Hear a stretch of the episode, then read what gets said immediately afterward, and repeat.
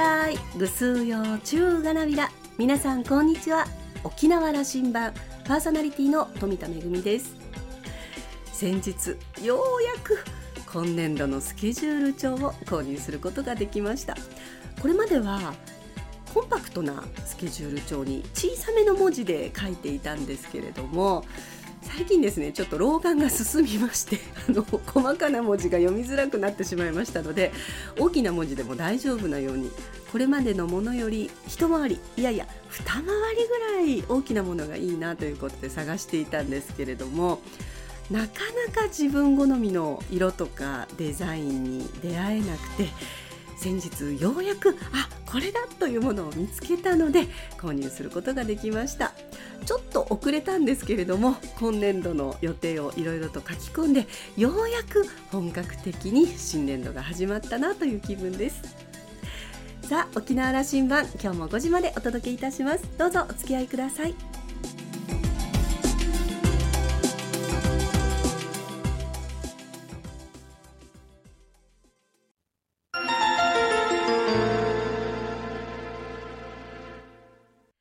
那覇空港のどこかにあると噂のコーラルラウンジ今週は先週に引き続き沖縄県知事の玉城デニーさんとラウンジ常連客で沖縄大学地域研究所特別研究員の島田克也さんのおしゃべりです。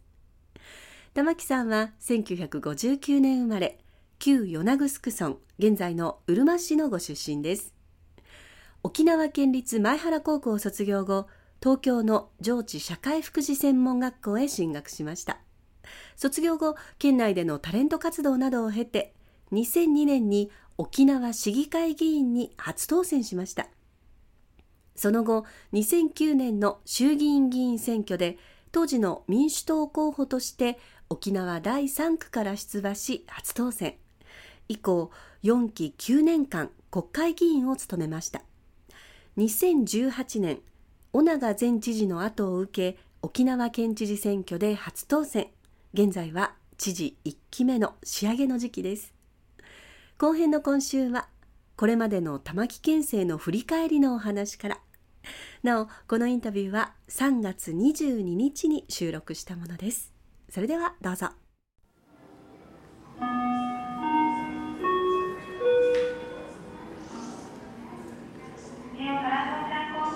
デニー県政、まあ、振り返っていただきながら課題と、まあ、成果こういう問いかけをさせてください。はい。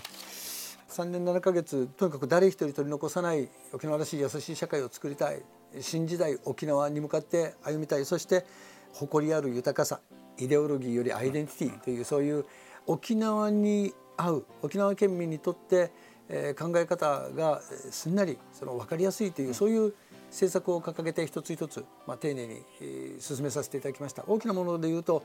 住民税非課税世帯の、うん、えー、高校生中学生のバス通学費無料化。そして、えー、令和4年度からは今度は、えー、41市町村があの今までの、えー、就学前とか小学校卒業とか、うん、この、えー、通院治療費の無償化の段階に差があったんですね。それを、えー、中学卒業までということで、えー、その41市町村すべてを医療費の窓口無料化に実現することができました、そういうような形でまずは自分のライフワークである福祉教育福祉などをしっかりとあの拡充しながらコロナ対策に取り組む。そのためには医療の現場それから検査の現場検査の件数これを拡充し最初2,000件ぐらいしかできないということだったんですけどももう2万3,000件まで検査を受けることができる。そしてあのこれも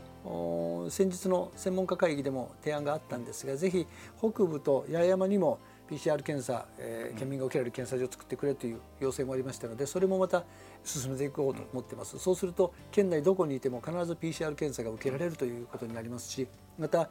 無料 PCR 検査も継続する。で学校の子どもたちの PCR 検査も継続していく。エッセンシャルワーカー特に医療や介護施設での従業員の方々、えー、エッセンシャルワーカーの方々そしてそこで入所している方も、えー、発生したらすぐ検査をやって、えー、確認をすることができる。そういうようにやはりウィズコロナアフターコロナ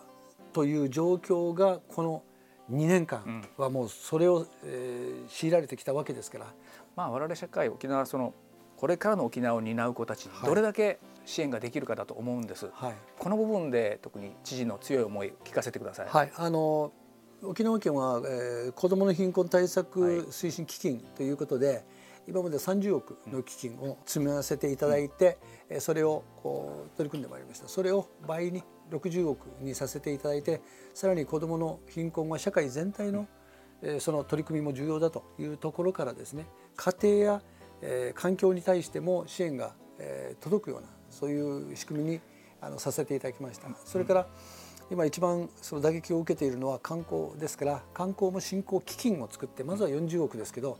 40億の基金から始めていってですねゆくゆく例えばまあコロナが落ち着いてくると今度は宿泊税とかその、財源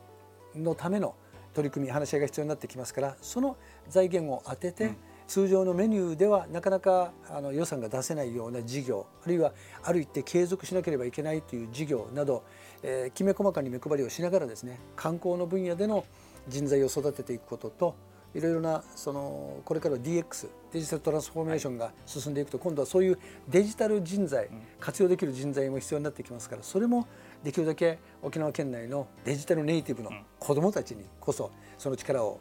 身につけていただきたいということでそういうような投資もしっかりと行っていこうと考えています。知事から見ればすべてがそれ人材育成であるわけですね、はい。はい、一方でですねその課題とこれ残したなというふうな知事思っておられること一番大きな課題はやはり基地問題ですね、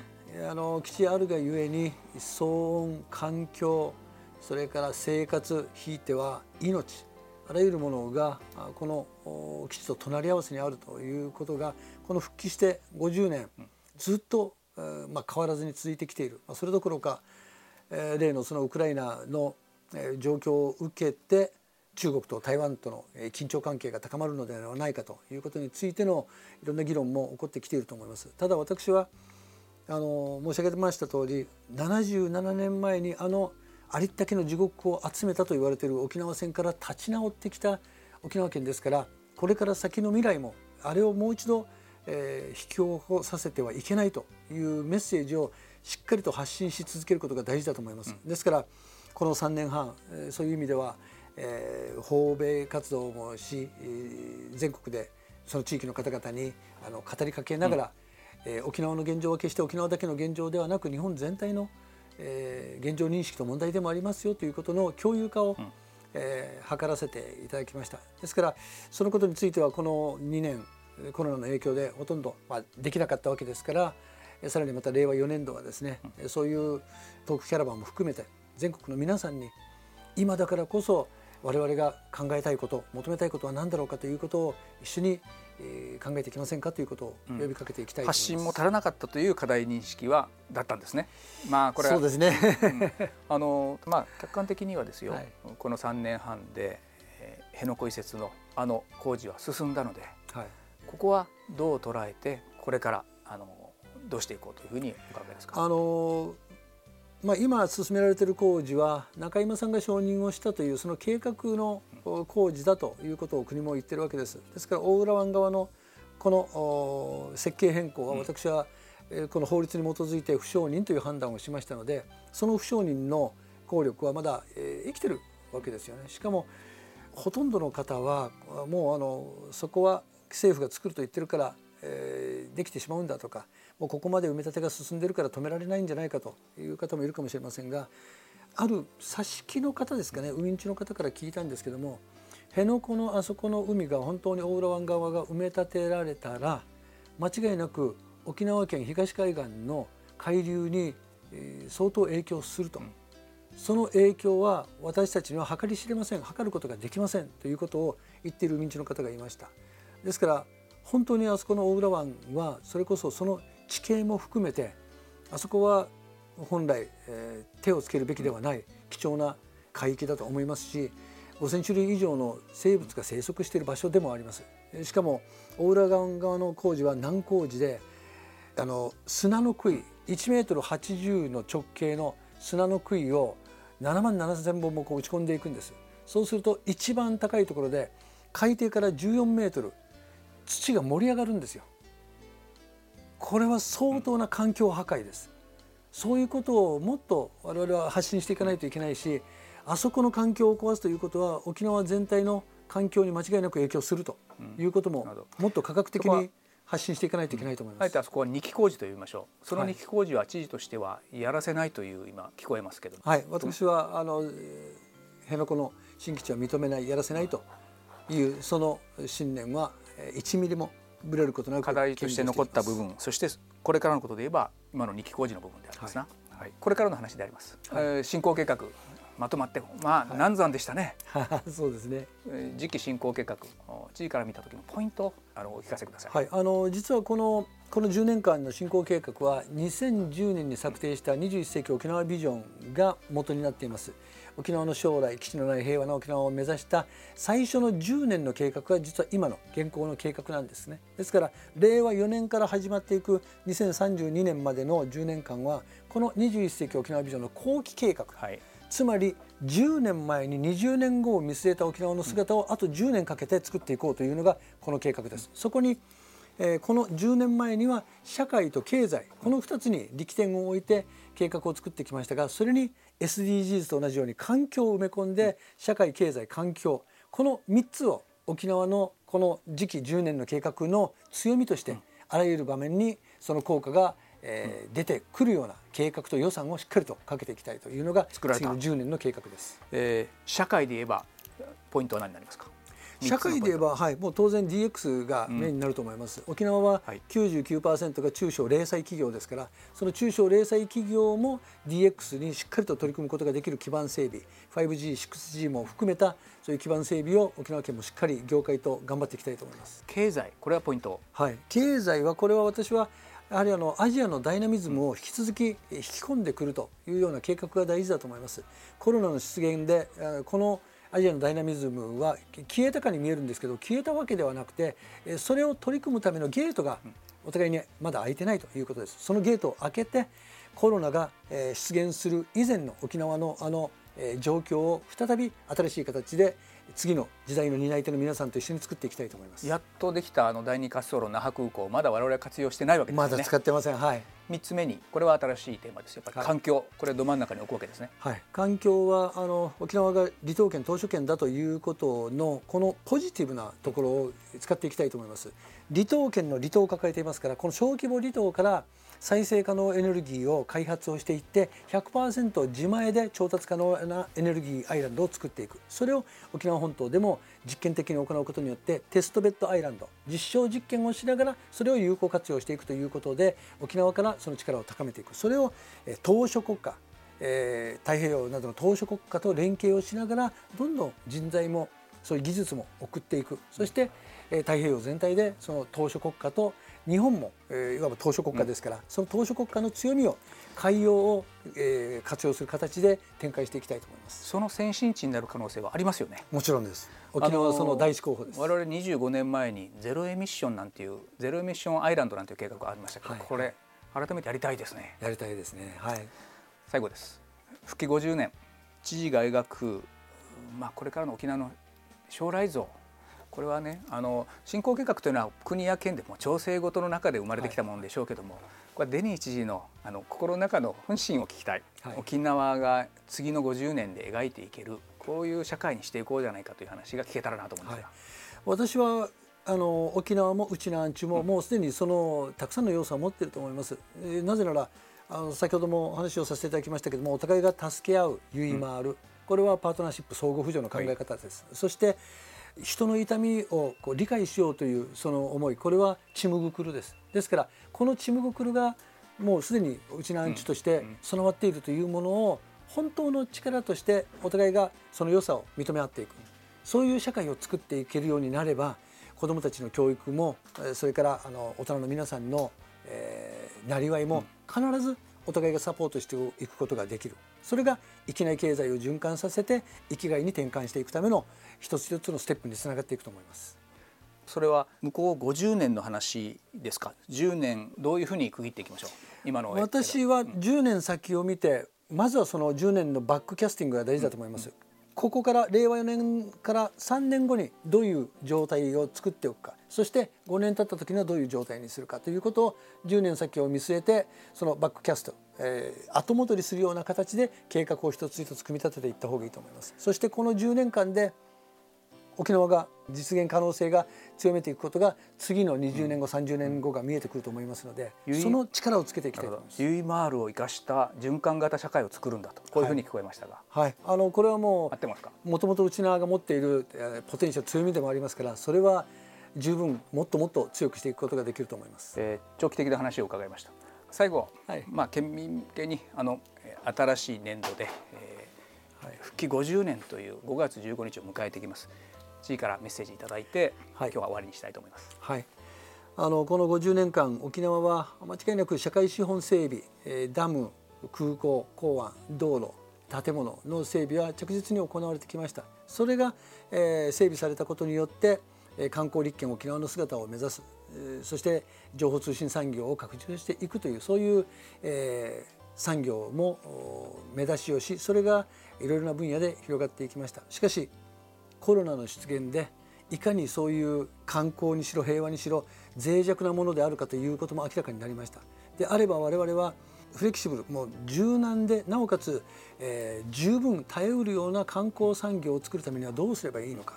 そして、えー、県民の暮らし経済を守るためのこの新たな感染症に対しての取り組みをどうその構えを作っておくのかさまざまなことを、えー、学んだというように思います。しかし学びは経験です経験を積めば積むほど必ずその、え人や地域は強くなっていく。そういう理念を持ってこれからも頑張っていきたい。私は復帰50周年に屋良知事がまとめた県議書をもう一度その理念を読み込んでいきながら県議宣言というものをしっかり発信していって世界に沖縄はこういう島を目指していくということを未来に向けて皆さんと一緒に作っていけるように発信していきたいと思います。5月15日の復帰50年の知事のメッセージ、はい、これ期待していますので、はい、しっかりとあの未来をきちんと、えー、見据えて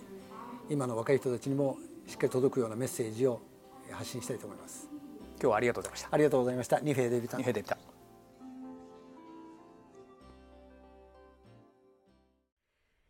玉城知事のお話の中によく出てくるユイマールやチムグクルといった内縄口。人の痛みがわかる。またお互いに助け合う。そんな沖縄社会が持っているもともと持っているその精神を生かして本当の意味での助け合う社会循環型の社会を作っていきたいという思いが伝わってきました。島田さんは2週にわたってのお話を終えて復帰から50年の5月15日。沖縄県知事としての演説に期待しています。きっと歴史的に意義深いものになると思うと話していました。今週のコーラルラウンジは沖縄県知事の玉城デニーさんとラウンジ常連客で沖縄大学地域研究所特別研究員の島田克也さんのおしゃべりでした。来週のコーラルラウンジには株式会社健やかホールディングス代表取締役沖縄商工会議所会頭の宮里俊之さんをお迎えする予定です。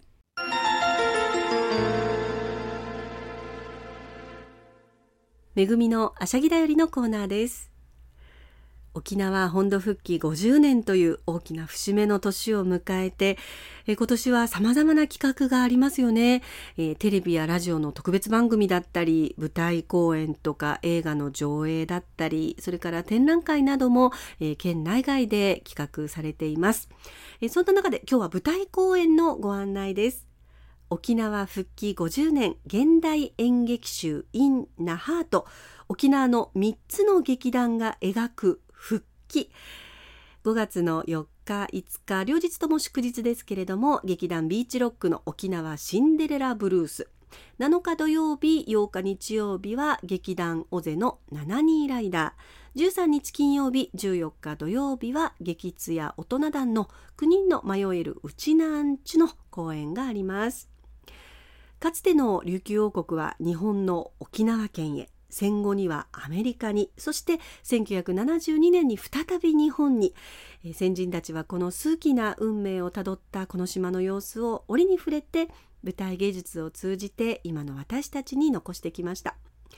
名作首里城明け渡し湯変わりや湯変わりやそして悲惨な沖縄戦を描いたガマ姫百合などこれらの作品は本当の平和とは「私たちの沖縄とはと今を生きる私たちに訴えているように感じさせます。えー、3作品のチケット発売が始まっています、えー、各公演ごとのチケットは3作品共通で大人が3000円。23歳以下が2000円。高校生以下1000円となっています、えー、3作品感激できるお得なパスポートは8000円です。えー、E プラスコープアップレそれから、え、各劇団の窓口でもご購入いただけます。ぜひご覧ください。めぐみのあしゃぎだよりのコーナーでした。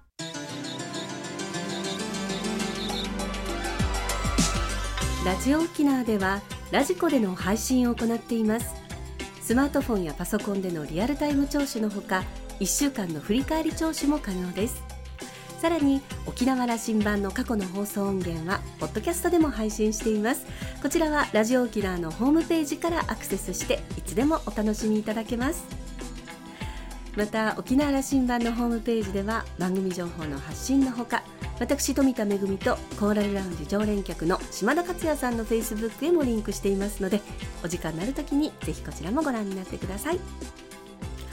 沖縄羅針盤今週も最後までお付き合いいただきまして一平二平でビル。そろそろお別れの時間です。パーソナリティは富田恵でした。